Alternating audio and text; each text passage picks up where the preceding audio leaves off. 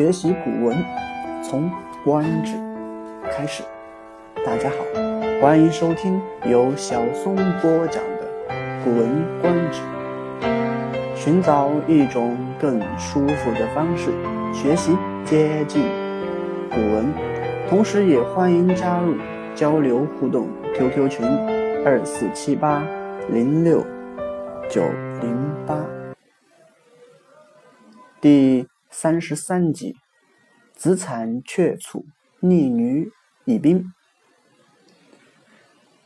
楚国公子围去郑国访问，同时预谋在迎娶郑国公孙段氏家女儿的时候偷袭郑国。于是呢，先派伍举担任副使前往郑国。伍举正准备进城内宾馆入住，郑国人怀疑他们有诈，于是。派行人子瑜与之辞，乃管于外。访问结束之后，公子围带领军队前去迎亲，想再次进入郑国。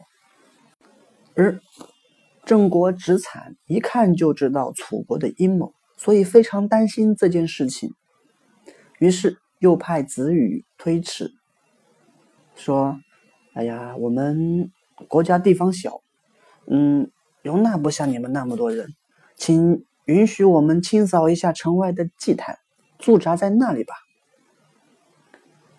公子围不甘心，于是又心生一计，派太宰亳州离回答说：“呃，我们来的时候，大王就告诉我们公子围说，承蒙郑国看得起啊，把封氏当做你的妻子。”于是呢，还专门在国内大搞宴席，祭拜祖先，表示庆贺。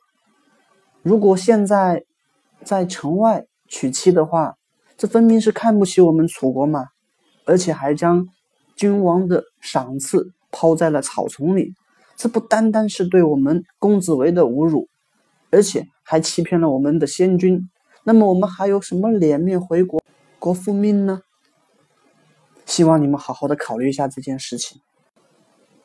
公子围这套大帽子扣过来，听起来好像有理有节。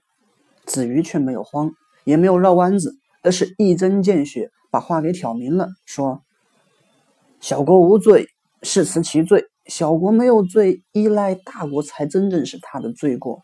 本来我们打算依赖大国来保护自己，却又害怕。”他们包藏祸心来图谋，我们害怕其他诸侯小国失去大国的依赖，而对大国心怀戒备，使他们充满了怨恨，违抗命令，从而呢使大国的命令不能贯彻，无法实行。如果不是因为这样，那我们郑国一直是贵国的小弟，怎么敢爱惜自己封氏的宗庙而不让你们入内呢？武举。兹郑国有戒，请垂高而入，取之。伍举知道郑国有了防备，就请求让军队垂下高廊入城。郑国同意了。好，这就是本集的全部内容。感谢您的收听，每日观止，小松与您同在。